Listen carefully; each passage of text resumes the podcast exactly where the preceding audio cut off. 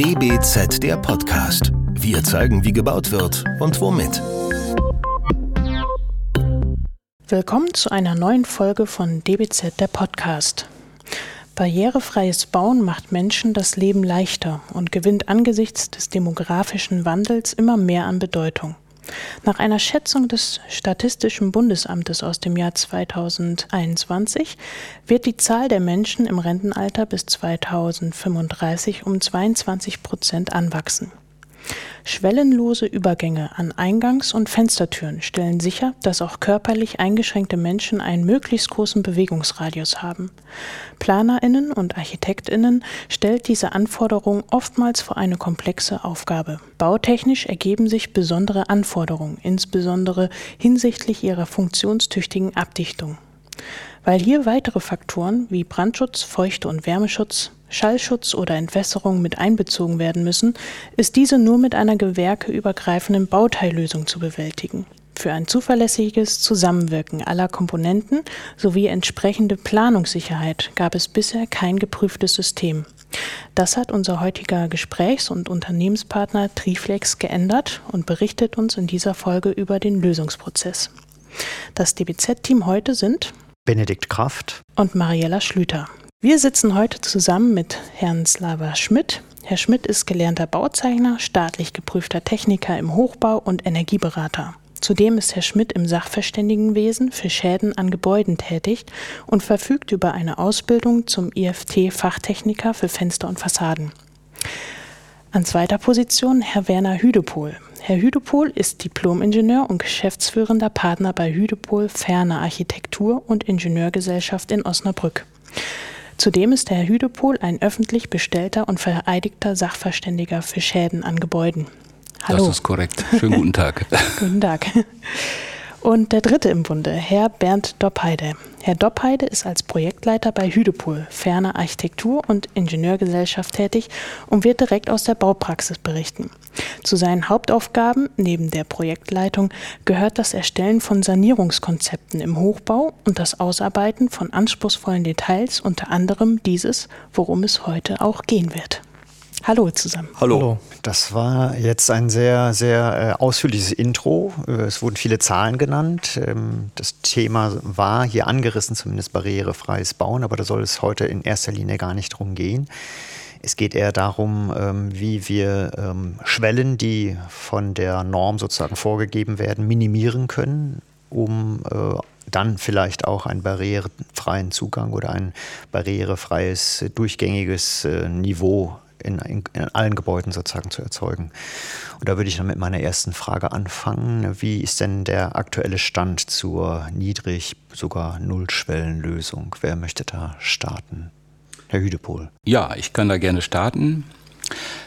Im Bereich der barrierefreien Schwellen hat sich in den letzten Jahren definitiv sehr viel getan, aber es ist halt noch nicht alles eindeutig auch in den Normwerken für die Planer geregelt. Die Norm ist da schwammig. Sie sagt einfach aus, wenn es technisch unabdingbar sind, dürfen noch zwei Zentimeter Höhenunterschied da sein. Nach unserer Auffassung in der Planung muss das nicht mehr sein. Die Technik der Fensterindustrie bietet da Lösungen, die einfach auch 0 oder 5 Millimeter Höhendifferenzen problemlos zulassen. Die Abdichtungstechnik ist mitgegangen, bietet jetzt auch Lösungen. Und deswegen würden wir es sehr begrüßen, wenn das auch Stand der Technik oder allgemein anerkannte Regel der Technik wird, dass diese Schwellen im Bereich der bodentiefen Fenster- und Türelemente mit 0 cm realisiert werden. Herr Schmidt, wollen Sie da noch was ergänzen? Ja, Sie haben ja äh, Hydropol eben angerissen, das Thema ähm, der möglichen Lösungen bei den Nullschwellen. Da gibt es äh, tatsächlich mittlerweile Hersteller, die das auch äh, anbieten, ähm, nicht nur im Bereich der Schwellen, sondern halt auch die Kombination Schwelle zum, zum Fensterelement. Und ähm, wir seitens Triflex haben da ähm, schon vor einigen Jahren damit begonnen, ähm, die großen Konzerne, die großen äh, Systemhäuser anzusprechen und Schwell Schwellenhersteller anzusprechen, Ähm, es war am Anfang doch schon schwierig oder schwer davon, äh, die großen Konzerne zu überzeugen, dass man da gemeinsam auftreten sollte, weil die Systeme einfach miteinander äh, kombiniert werden müssen und miteinander funktionieren müssen. Und ähm, da merken wir, dass da doch schon ein Umdenken stattgefunden hat und ähm, man mittlerweile dafür offen äh, ist, ähm, gemeinsame Lösungen auszuarbeiten. Und ähm, das machen wir mit, mit vielen Herstellern in der Hinsicht und äh, arbeiten diese Lösung aus und lassen die auch zertifizieren. Wenn es auch früher vielleicht nur ein oder zwei Hersteller war von Schwellensystemen oder im Fensterbereich, so weiß ich, dass heute viele Hersteller an Lösungen arbeiten, aber auch diese Lösungen schon fertig in der Tasche haben und auch schon im Verkauf sich befinden mit diesen Lösungen, gerade in der Fensterindustrie. Genau. Das müsste ja eigentlich auch das äh, Interesse der Industrie sein. Also wenn man sich auf den, wenn man den Markt anschaut und sich die Bevölkerungsentwicklung sozusagen anguckt, also die, die Altersstruktur, dass äh, dieses barrierefrei immer ein, große, ein immer größeres Thema werden muss, kann man sich eigentlich nicht vorstellen, dass sich äh, ein Industriepartner diesem, dieser, diesem Anspruch oder dieser, diesem Vorschlag oder diesem Angebot, sagen wir es mal so, auch entzieht. Also wo wäre denn möglicherweise dann ein, ein Grund zum Zögern oder zum Zögern oder zum Zaudern gewesen seitens der Industrie, dass sie sagen, hm, wir bauen weiter auf unsere alten, aber sehr verlässlichen Systeme oder wir gehen einen neuen Schritt. Wo wären dann da, Sie sprachen ja auch gerade von Kombination, also man muss ja wahrscheinlich mit, mit, dem richtigen Material reagieren, mit einer gewissen Oberfläche, dass da Dinge verändert werden, um da Haftgründe herzustellen, etc., etc., die dann auch äh, dem Sachverständigen später dann Spaß machen. Ja, die, die äh, Systemhäuser, die machen ja im Prinzip nichts anderes äh, wie Profile pressen auf sechs Meter Länge und die Herausforderung ist eigentlich dann das Ganze miteinander zu kombinieren. Das heißt, der Fensterbauer muss im Prinzip ähm, das Profil, was als Stangenware geliefert wird, kombinieren mit der Schwelle. Und ähm, unsere Erfahrung da an der Stelle ist, dass, ähm, dass man früher zumindest immer gesagt hat, ähm, wir wollen eigentlich mit dem Fensteranschluss, mit der Bauwerksabdichtung gar nichts zu tun haben. Das ist ein ganz anderes Gewerk.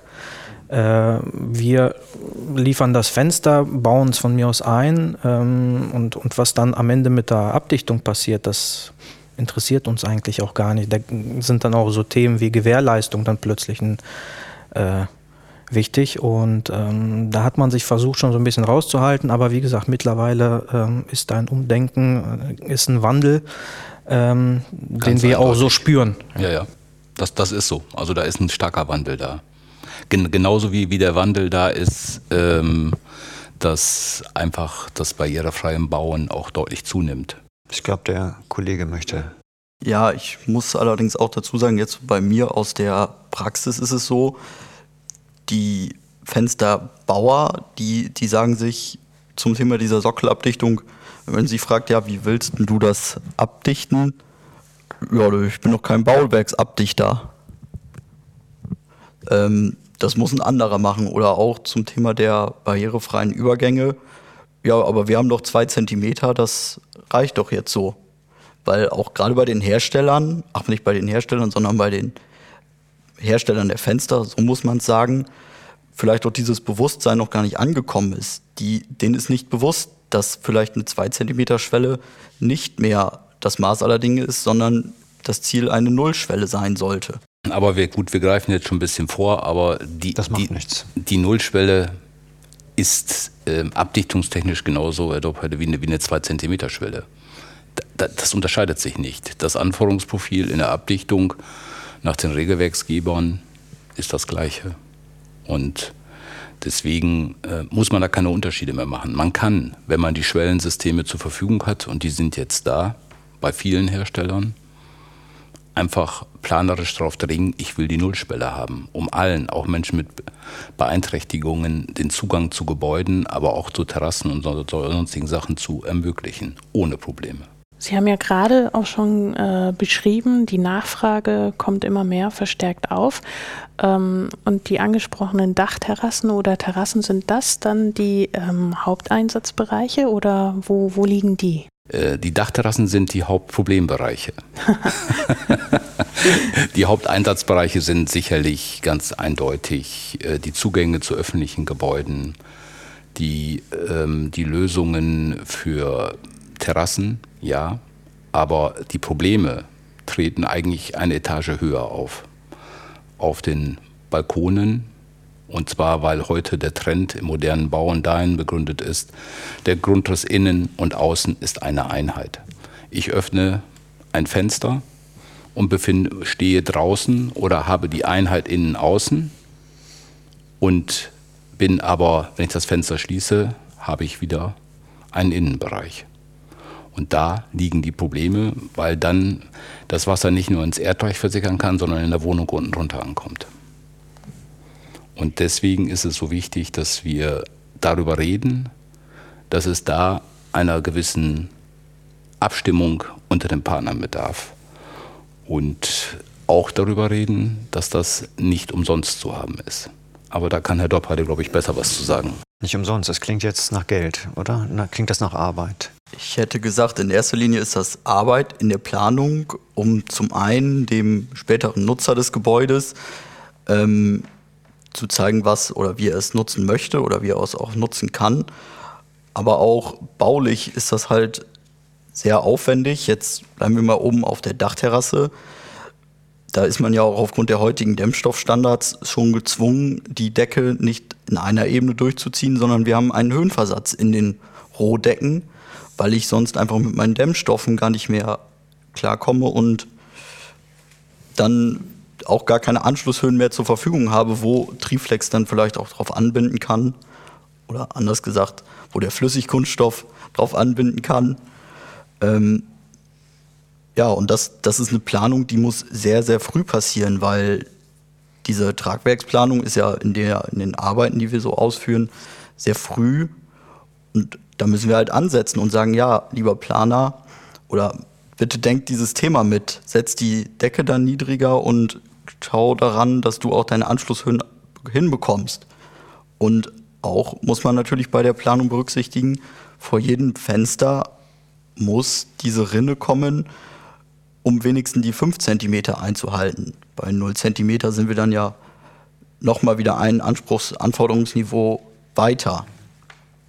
Ja, und natürlich ist das dieser enorme erhöhte Aufwand, sowohl baulich als auch von der Fenstertechnik, kostet nun mal letzten Endes Geld. Also das, das muss man vielleicht auch in der Deutlichkeit sagen. Barrierefreies Bauen kostet Geld. Es wundert einen also aber in gewisser Weise, ähm, dass das äh, noch nicht der Standard ist. Also ähm, liegt es jetzt daran, dass man äh, dem Bauherrn dann sagt, ich mache es dir für, sagen wir mal, 3% günstiger, wenn ich das sozusagen nach 0815 mache. Oder wir machen es aufwendiger, weil ich dann alle Anschlüsse hinkriege, das kostet dann 3% mehr was bei einem Investitionsvolumen von vielleicht 1,5, 2 Millionen beim Mehrgeschosswohnungsbau dann schon mal eine Nummer ist. Ähm, man fragt sich ja, warum ist das, worüber Sie jetzt gerade gesprochen haben, also bestimmte Höhenanpassungen äh, möglich zu machen, indem man dann beispielsweise die Rohdecke tiefer ansetzt. Warum ist das nicht schon längst der Standard? Also warum ist das noch eher die Sonderlösung, dass man so arbeitet, wie Sie es jetzt gerade beschrieben haben? Vielleicht, weil man sich in der Planung also wirklich Zeit und Gedanken machen muss, wie kriege ich dieses Detail jetzt gelöst. Und leider ist ja auch in der Planung diese Zeit, die muss man auch erstmal haben, sich damit zu befassen, um so früh so ein Detail auszuarbeiten.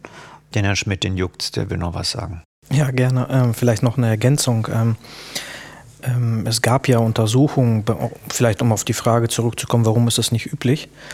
Es gab äh, im Jahr 2010 gab schon erste Untersuchungen und ähm, ja, eine Forschungsarbeit vom, vom Aachener Institut für Bauschadensforschung und äh, auch zum Thema schadensfreie niveaugleiche Türschwelle. Und äh, dort wurden, wurden explizit ein, ein ähm, ja, industriell vorgefertigter Bauwerksanschluss bereits mit eingebracht. Ähm, und äh, die Ergebnisse haben auch gezeigt, dass, äh, dass diese Lösungen sich auch einfach ähm, gut umsetzen lassen können. Ja? Und ähm, als, als Beweis dafür hat man äh, diesen vorgefertigten Baukörperanschluss auch in die Norm 2017 äh, mit aufgenommen. Ja? Und das ist schon ein Indiz dafür, dass man es auch ähm, sicherlich gut, gut äh, lösen kann. Setzt sich aber offensichtlich nicht durch oder woran liegt es? Also es wurde ja gerade mit Planungszeit und Planungsintensität, das hat, klingt ein bisschen auch so nach, ich weiß es gar nicht, dass es sowas gibt, zu tun. Also ich glaube schon, dass es sich, also es wird sich im Augenblick sehr stark durchsetzen. Warum? Aber Können Sie noch mal sagen, warum? weil, weil, weil, das, weil die Anforderungen der Nutzer dahin gehen. Mhm. Weil das erkannt ist, ich möchte auf einer Ebene rausgehen, egal wo ich bin, ob in der Wohnung oder im öffentlichen Gebäude. Aber dann wird es gemacht und Dann dann, wird- funktioniert es nicht, oder? Das haben Sie ja Die- gerade auch so ein bisschen angedeutet. Also Sie Also stehen ich, ich habe ich hab jetzt keine statistische Untersuchung, aber äh, die kann ich jetzt, ich kann das jetzt nicht belegen, aber es gab, wenn ich jetzt auch auf die, die AI Bau, äh, auf die Untersuchung, die Herr Schmidt da gerade Mhm. erwähnt hat, die er für uns auch äh, damals schon mit Erschrecken gezeigt hat, oder basiert auf einer Umfrage unter Sachverständigen. Ich habe mich an dieser Umfrage auch damals beteiligt. Ich hatte noch nicht so viele Schadensfälle, aber ähm, ich habe danach, ich weiß nicht, Herr Schmidt, wissen Sie, wie viele Schadensfälle? Ich meine 70 Prozent schadensanfällig. Ja, irgendwie so. Ein, hm? Zwischen 70 und 80 Prozent bezogen Schadensanfälligkeit. auf deutsche Baustellen. Also auf, auf ähm, zurückgemeldete, es gab Okay. eine Umfrage und bei dieser Umfrage wurden natürlich Bausachverständige gefragt und die kommen ja eigentlich nur dann, wenn es daneben gegangen ist. Deswegen ist das vielleicht nicht ganz repräsentativ. Aber es gibt eine, das darf man so festhalten, einfach eine hohe Zahl an Schäden, was dieses Thema Abdichtungsanschlüsse im Bereich von barrierefreien Schwellen angeht. Und deswegen vielleicht heute auch dieses Thema der vernachlässigte Anschluss. Eigentlich möchte sich keiner richtig drum kümmern, weil das komplex ist, das Thema. Ganz offensichtlich, ja. Ähm, Sie hatten gerade eben schon erwähnt, ähm, dass es oder dass die Vorgaben im Vergleich zu dem, was, was geleistet werden kann, zurückliegen. Ähm, angeblich bestehen aber auch hinsichtlich der Normung nach wie vor widersprüchliche Vorgaben. Ist, n- können Sie das bestätigen oder äh, wie, wie beurteilen Sie das in der Baupraxis? Die Regelwerke sind ja gerade neu geschaffen worden im Bereich der Abdichtung und sind 2017 veröffentlicht worden. Das ist diese neue DIN-Normreihe 18531, die sich ja mit den Abdichtungen von Dächern beschäftigt. Aber äh, man hat sich scheinbar unter den interessierten Kreisen nicht darauf einigen können, auch eine genaue Definition zu dem Thema barrierefrei ab, mit abzugeben. Denn dort steht einfach die 15 Zentimeter Höhe, die jeder im Baubereich kennt. Wenn ich etwas abdichte, dann muss ich 15 Zentimeter hoch an der Wand hochgehen. Dann habe ich einen vernünftigen Anschluss. Die sind da die Standard. Und dann gibt es nochmal ein erhöhtes Anforderungsprofil, wenn ich bis 5 Zentimeter gehe, also 5 Zentimeter Überbelag, dann bitte die Rinne einbauen, dann bitte für den Wasserabfluss sorgen oder schützt bitte diesen Anschluss oder beheize die Rinne.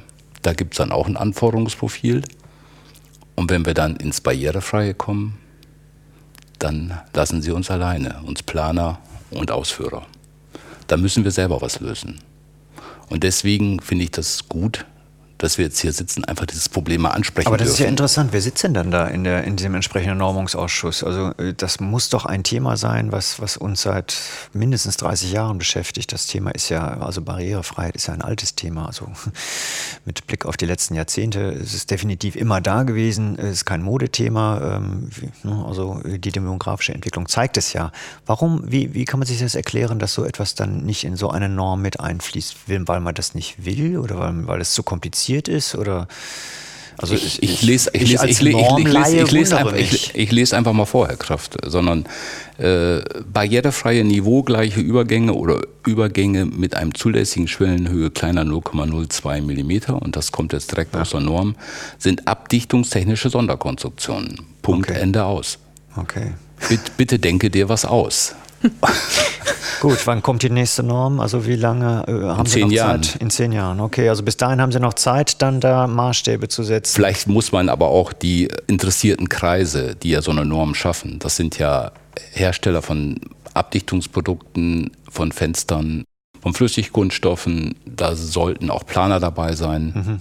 Sachverständige. Sachverständige sind sehr viele dabei. Das alles so zusammenzuführen, dass es auch für alle wirtschaftlich optimiert läuft, ist schwierig. Ja, das ist ein wichtiges Stichwort auf jeden Fall. Also Normen sind sicherlich auch von wirtschaftlichem Denken irgendwie mit beeinflusst auf jeden Fall, ob es dann am Ende. Genau. Äh, aber da Und- will der Herr Schmidt, glaube ich, auf jeden Fall nochmal Aber was vielleicht, sagen. vielleicht, vielleicht noch der Oder? eine, der eine Genau. Satz, eine Norm kann auch gar nicht immer den aktuellen Stand abbilden. Das, das wäre jetzt, Genau, ja, das, über die das, Zeit. sie, sie braucht lange, bis sie entstanden ist und dann ist sind die Hersteller der Produkte schon wieder deu deutlich weiter. Und das ist im Augenblick auch der Fall. Mhm.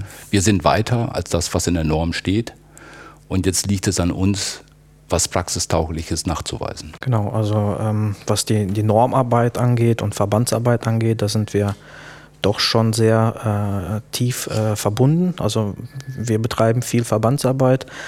Ähm, neben, der, neben der Norm gibt es natürlich auch äh, Arbeitskreise, wo man versucht, gewerkeübergreifend, also da sitzt dann nicht nur die Industrie, sondern äh, da sitzen dann ähm, auch Verbände, ähm, die sich mit dem Thema beschäftigen und die versuchen jetzt explizit, wenn es jetzt um Barrierefreiheit geht und um diesen Abdichtungsanschluss, eine, eine Richtlinie, ein Regelwerk, da gibt es noch keinen Namen für, aber auszuarbeiten, ähm, wo man im Prinzip darauf sensibilisiert, was ein Planer, wenn es jetzt um eine barrierefreie Schwelle geht, leisten muss im Vorfeld. Das heißt, er muss sich die, ein, die, die, ein, die ähm, Parteien mit ins Boot holen. Das ist, das ist dann zum Beispiel der Bauherr, das ist dann die fensterverarbeitende Industrie, äh, also der, der Fensterhersteller in dem Sinne.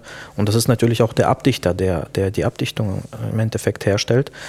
Und da versucht man schon ein, ein Regelwerk zu schaffen, was das von Anfang bis Ende, wo es von Anfang bis Ende niedergeschrieben ist. Und das ist, glaube ich, schon ein gutes Zeichen, ähm, um das irgendwo zu bündeln und da übersichtlich zu gestalten am Ende für den Planer. Aber das gibt es ja schon. Also jetzt, jetzt nicht für, für diese äh, barrierefreien Schwellen, aber zum Beispiel im wasserundurchlässigen Bauen haben wir ein ähnliches Problem gehabt. Dass keiner genau wusste, der Architekt hat reingeschrieben, du musst wasserdicht sein. Der Stadtherr hat gesagt, äh, ich mache da mal ein bisschen Stahl rein, damit es wasserdicht wird und der Ausführende hat auch was gemacht. Aber jetzt ist das Regelwerk, die WU-Richtlinie ja so erstellt worden, dass jeder seine Aufgabe hat. Der Planer hat für was zu sorgen, der Tragwerksplaner hat für, für was zu sorgen und der Ausführende hat auch sich darum zu kümmern. Und so wird ein Schuh raus. Und, und das, da haben Sie ganz recht, das muss hier noch gemacht werden. Richtig. Da sind wir dran, wie man so schön sagt. Aber ich glaube, Herr Doppheide wollte noch was sagen. Ja, wir haben ja jetzt viel über die DIN 18531 gesprochen oder auch über Barrierefreiheit, aber vielleicht fragt sich der eine oder andere Hörer auch, aber es gibt doch noch diese Flachdachrichtlinie. Was ist denn mit dieser? Ähm, vielleicht generell kann man sagen, auch die Anschlusshöhe von 15 cm und die geringere Anschlusshöhe von 5 cm und auch die Anforderungen, eine Rinde bei, einem An bei einer Anschlusshöhe von 5 cm einzubauen, sind auch in der Flachdachrichtlinie verankert. Ähm, wobei diese in gewissen Bereichen nochmal wieder andere Anforderungen setzt. Es geht allerdings eher auf die Bahnen und auf die Anforderungsprofile. Und diese Flachdachrichtlinie ist nicht so bindend wie jetzt zum Beispiel die DIN 18531. Sondern eine Richtlinie. Ja, aber viele. Wobei sich der, der, der Dachdecker äh, da schon sehr drauf beruft, weil es einfach ein Regelwerk ist, was äh, vom ZVDH, also aus dem Verband erstellt worden ist und ähm, das hält man dann doch schon, schon hoch. Genau, das, das erlebe ich auch aus der Praxis. Der Dachdecker sagt, ja, aber hier, das ist ja die Flachdachrichtlinie, warum plant und bauen wir denn nicht danach? Jetzt würde ich aber mal äh, vielleicht vom Allgemeinen ins etwas Speziellere kommen und zu dem flüssigen Kunststoff vielleicht. Ähm, wir reden hier äh, über dieses äh, Schwellenlose und dadurch, dass man das dennoch schafft, eben schwellenlos zu planen, ohne gleich einen Bauschaden mitzuplanen, äh, würde man ja sofort denken, ach du Schande, das geht ja gar nicht gut. Wie, wie, welche Rolle spielt denn jetzt wirklich der flüssige Kunststoff da als Möglichkeit? Ich würde jetzt mal sagen, als eine Möglichkeit oder es ist die einzige, da Sicherheit sozusagen in dem Bereich zu gewährleisten. Nein, sicherlich gibt es da auch äh, Folienlösungen, also auf, auf Basis von EPDM, PVC. Ähm, was der Vorteil des Flüssigkunststoffs an der Stelle ist, ähm, der Flüssigkunststoff legt sich wie eine zweite Haut über jede Geometrie. In welcher Dicke ist das dann? Da sprechen wir von circa zwei Millimetern. Okay. Ja, und ähm, Haut. Äh, je nachdem, wie die Geometrie des, der Schwelle und, und des Überganges zum Fensterelement aussieht, äh, legt sich der Flüssigkunststoff darüber, haftet äh, hundertprozentig. also wir haben so gut wie keine Unterläufigkeiten, weil der Flüssigkunststoff zu 100 Prozent auf dem Untergrund haftet. Das ist bei einer äh, Bitumenbahn als Beispiel nicht der Fall. Ja? Ähm, und das sind doch schon wesentliche Vorteile. Ähm, der, der, der lässt sich einfach ausführen. Ähm, man kann den Flüssigkunststoff an sich äh, so wie der ist, ähm, mit gewissen Untergrundvorbehandlungen, ist das Ganze natürlich doch schon behaftet. Man muss, man muss schon genau äh, arbeiten. Der reagiert sehr schnell aus. Ich muss es nicht zusätzlich noch mechanisch fixieren. Ich kann es farblich an, an unterschiedlichste Farbtöne anpassen, an die Fassade als Beispiel oder ans Fensterelement. Das macht dann jeweils der Ausführende vor Ort, dass Richtig. er Pigmente dazu fügt? Ja, das sind, das sind zum Beispiel dann Versiegelungen. Äh, in, da bieten wir, weiß nicht, weitaus über 50 verschiedene Farbtöne an.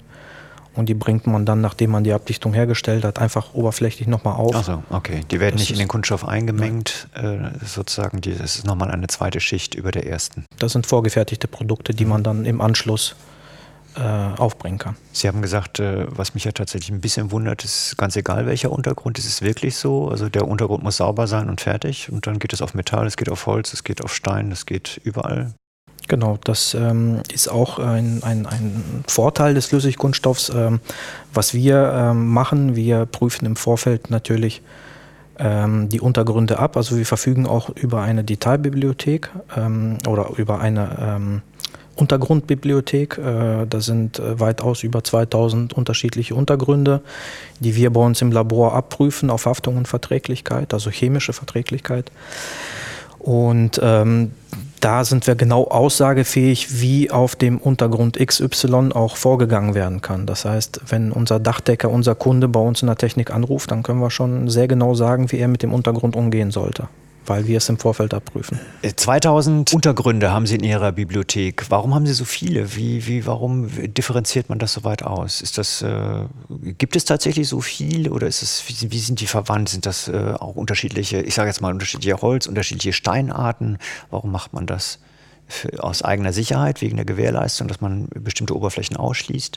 Deswegen nicht. Es ist so, dass wir viele unterschiedliche Produktarten haben. Also zu einem sind es irgendwie Kunststoffprofile im Bereich der Fenster, zum anderen sind es Werkstoffe, die ähm, in der Bauwerksabdichtung auch eingesetzt werden. Also alles, was angrenzend am Fenster sich befindet. Das sind Untergründe, mit denen wir dann halt in, in Berührung kommen.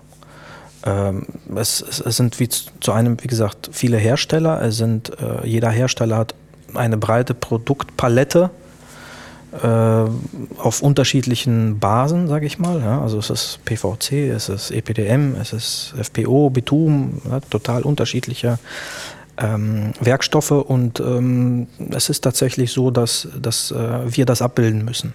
Sollten, oder das ist, das ist unser Anspruch, das ist auch der Service, den wir bieten unserem Kunden gegenüber. Das heißt, wenn der anruft, müssen wir schon oder wollen wir natürlich auch ähm, ihm äh, vermitteln, wie er mit dem Untergrund umzugehen hat.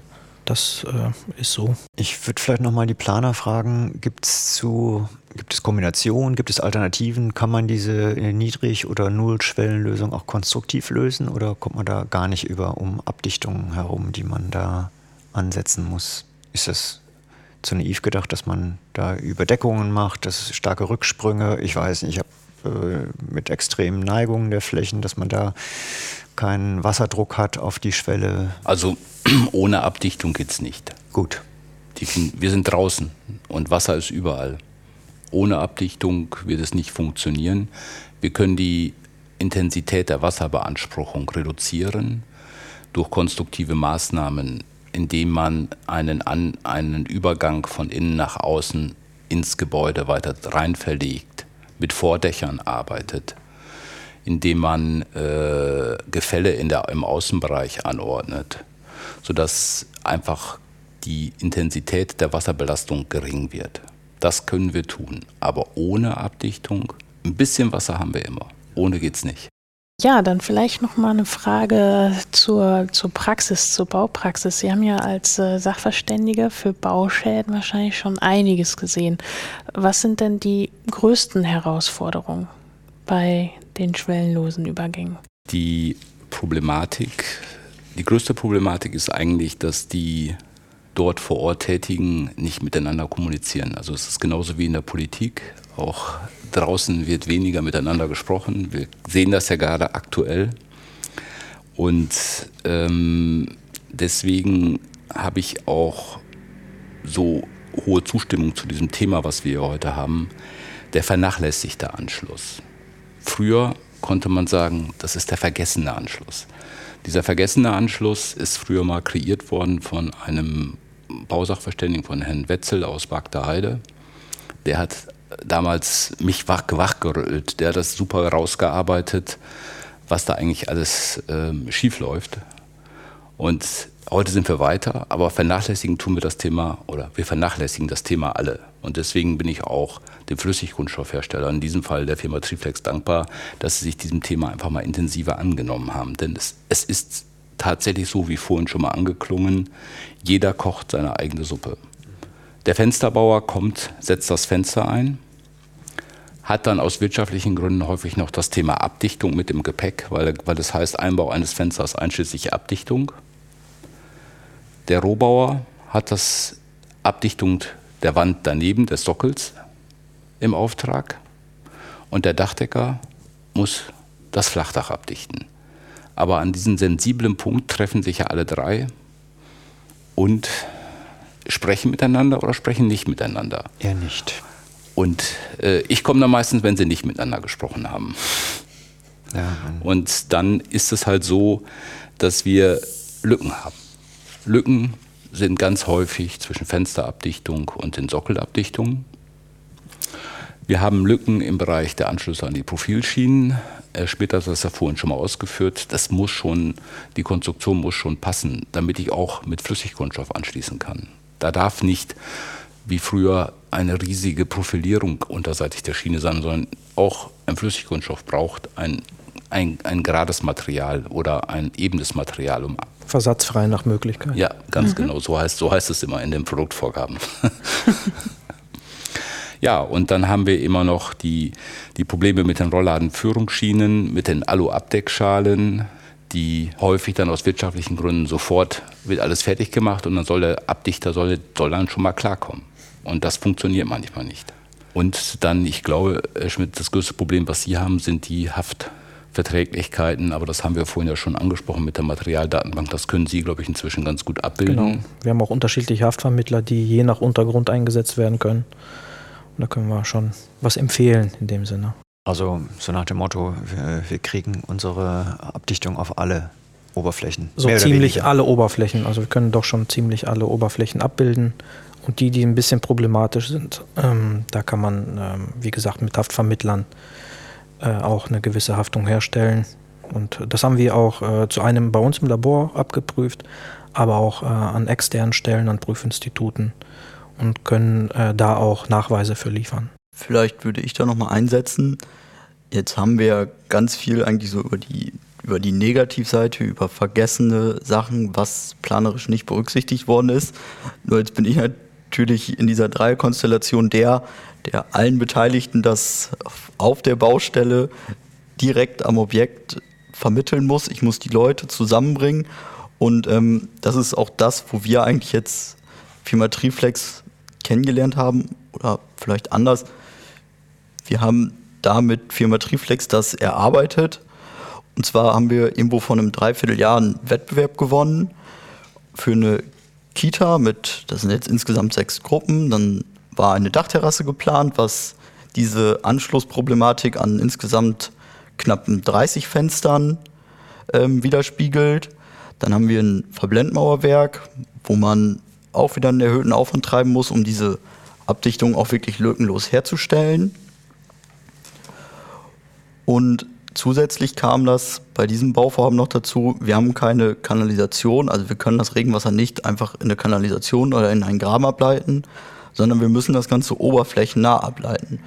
Um das Gebäude drum zu ist jetzt eine, wird eine Rinne erstellt und da soll das Wasser letzten Endes dran her ableiten. Da ist natürlich die Gefahr, dass da Wasser stehen bleibt, deutlich höher, wie wenn ich das Regenwasser in die Kanalisation ableite. Und da haben Herr Hüdepol und ich auch lange drüber gestritten, ob wir denn jetzt die Fenster vielleicht einfach mal vor der Verblendung einbauen, was ja nicht bei weitem nicht der Regelfall ist. Und ich krieg's jetzt in der Praxis mit. Im ersten Satz sagt mir jeder Fensterbauer, ja, aber da müssen wir ja eine ordentliche Begehung machen, weil ich will ja nicht dafür haften oder dafür verantwortlich gemacht werden, dass mein Fenster da jetzt eine, einen Kratzer oder eine Beschädigung hat. Nur wenn ich Ihnen dann sage, ja, das habe ich berücksichtigt, der Rohbauer ist dafür verantwortlich, das zu schützen, dann habe ich jetzt das Feedback, ähm, ja, dann ist ja in Ordnung, dann können wir das so machen. Und interessanterweise und passend zu diesem Termin habe ich jetzt auch in den 14 Tagen ist es, glaube ich, den ersten Termin mit allen Beteiligten zusammen, um dieses Problem auch mal an einem konkreten Beispiel, konkretes Beispiel ist vielleicht das falsche Wort, sondern wirklich mal in der absoluten Praxis umzusetzen. Und ich glaube, Herr Schmidt, bei Ihnen ist das Interesse auch groß, diese Arbeit einmal zu, dass wir uns da einmal vor Ort treffen. Das ist vielleicht schlecht gesagt. Warum? Also ähm, es ist ja immer gut, also wir hatten das Thema ja, ne? also dass man auf der Baustelle zusammensteht und über alles spricht und das sind alle, die dann da beteiligt sind und man spricht, äh, jeder kann sein Problem äußern und äh, Probleme kann man als Aufgabe betrachten und die Aufgabe dann entsprechend lösen. Also das ist, ist doch super, wenn Sie dann so aktiv auf alle dann nochmal zugehen und äh, da vielleicht äh, ein einen Prozess umstellen, der vielleicht nicht äh, gewohnt ist, aber äh, dann am Ende zu einem besseren Ergebnis vielleicht führt. Also warum? Genau, das ist das Ziel. Das ist eigentlich das Ziel, was wir dann erreicht hätten, dafür zu sensibilisieren, alle Beteiligten mit ins Boot zu holen. Und äh, das ist genau der richtige Weg aus meiner Sicht. Gut, ich würde wenn Sie jetzt nicht noch was Grundsätzliches haben, fragen wir am Ende einfach nochmal nach Vielleicht nach einem Ausblick, was können Sie sich vorstellen? Also was kann man noch verbessern? Wo haben Sie schon äh, einen Erfolg erlebt sozusagen? Also wo, wo, wo hat man einen deutlichen Fortschritt erlebt? Und äh, vielleicht kann Herr Schmidt nochmal sagen, aus äh, Herstellersicht, wo es vielleicht in den nächsten zwei oder drei Jahren hingehen wird. Also so nach dem Motto, wir haben da noch einiges vor. Ja, also zu einem haben wir natürlich jetzt schon einige Lösungen auch abgeprüft und bieten die im Markt an. Ähm, wir äh, gehen damit auch an die Öffentlichkeit. Das ist das Ziel, die, die Planer, die Architekten dafür zu sensibilisieren. Und ähm, wir werden äh, auch Veranstaltungen anbieten in Präsenzform, Architektensymposien anbieten, wo wir äh, ja, über 1000 Architekten äh, deutschlandweit mit, mit einladen und ansprechen. Äh, ist eine Veranstaltungsreihe, die im Frühling beginnt und im Herbst endet. Ähm, und ja, so ein bisschen der Ausblick. Äh, wie gesagt, wir wollen die Lösung jetzt äh, zeigen. Wir wollen sie auch äh, in der Anwendung, in der, in der Ausführung auch begleiten. Und ähm, was ich vielleicht nochmal zum, zum Schluss gerne sagen will, dass es, glaube ich, in dem, wie das jetzt in dem Fall mit, mit, mit dem Bauvorhaben in, in Bramsche gelaufen ist, ist das, glaube ich, der richtige Weg aus meiner Sicht, aus unserer Sicht seitens Triflex. Ähm, die Planer können gerne äh, die, die Industrie mit ins Boot holen, weil die Industrie Lösungen, unterschiedliche Lösungen anbietet. Ich glaube, das ist auch die Aufgabe der Planer. Genau. Die können nicht nur, die müssen. Ja, durchaus. Ja. ja, das ist ja auch vielleicht das, wo wir jetzt in diesem Podcast auch für sensibilisieren wollen. Die liebe Planer geht auf die Industrie zu, sagt, was ist das Problem und wie können wir das lösen, weil nur die Industrie kann uns ja dabei helfen, dieses Problem zu lösen. Wir wir können ja auch nur das verarbeiten, was die Industrie auf den Markt bringt. Und nur damit können wir diese Probleme lösen. Natürlich müssen wir auf die Industrie zugehen, Herr Doppheiler, aber ähm, wir müssen das schon auch ähm, so sensibel tun, dass wir mit der Industrie gemeinsam die Probleme herausarbeiten. Denn ähm, nur wenn wir Probleme herausarbeiten, kann die Industrie auf diese unterschiedlichen Anforderungen eingehen und Lösungen anbieten. Und deswegen ist die Kommunikation das Wichtigste in Zukunft.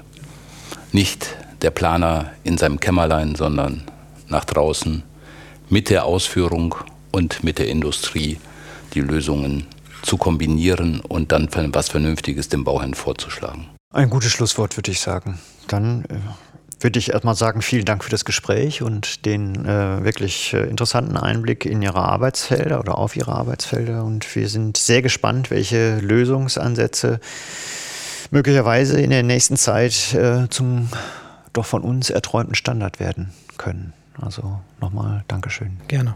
Wir sagen Danke. Wir sagen Danke, genau. Dankeschön. Das war DBZ, der Podcast. Wir sagen Tschüss. Tschüss. Tschüss. Tschüss. Das war DBZ der Podcast. Wir zeigen, wie gebaut wird und womit. Entwickelt wird der Podcast von der gesamten DBZ-Redaktion. Wenn ihr unsere Arbeit unterstützen möchtet, könnt ihr das am besten, indem ihr unser DBZ-Magazin abonniert und unserem Podcast fünf Sterne verleiht. Der DBZ-Podcast wird von unserem Tonmeister Lynn Meisenberg abgemischt. Mehr Informationen dazu gibt es auf dbz.de.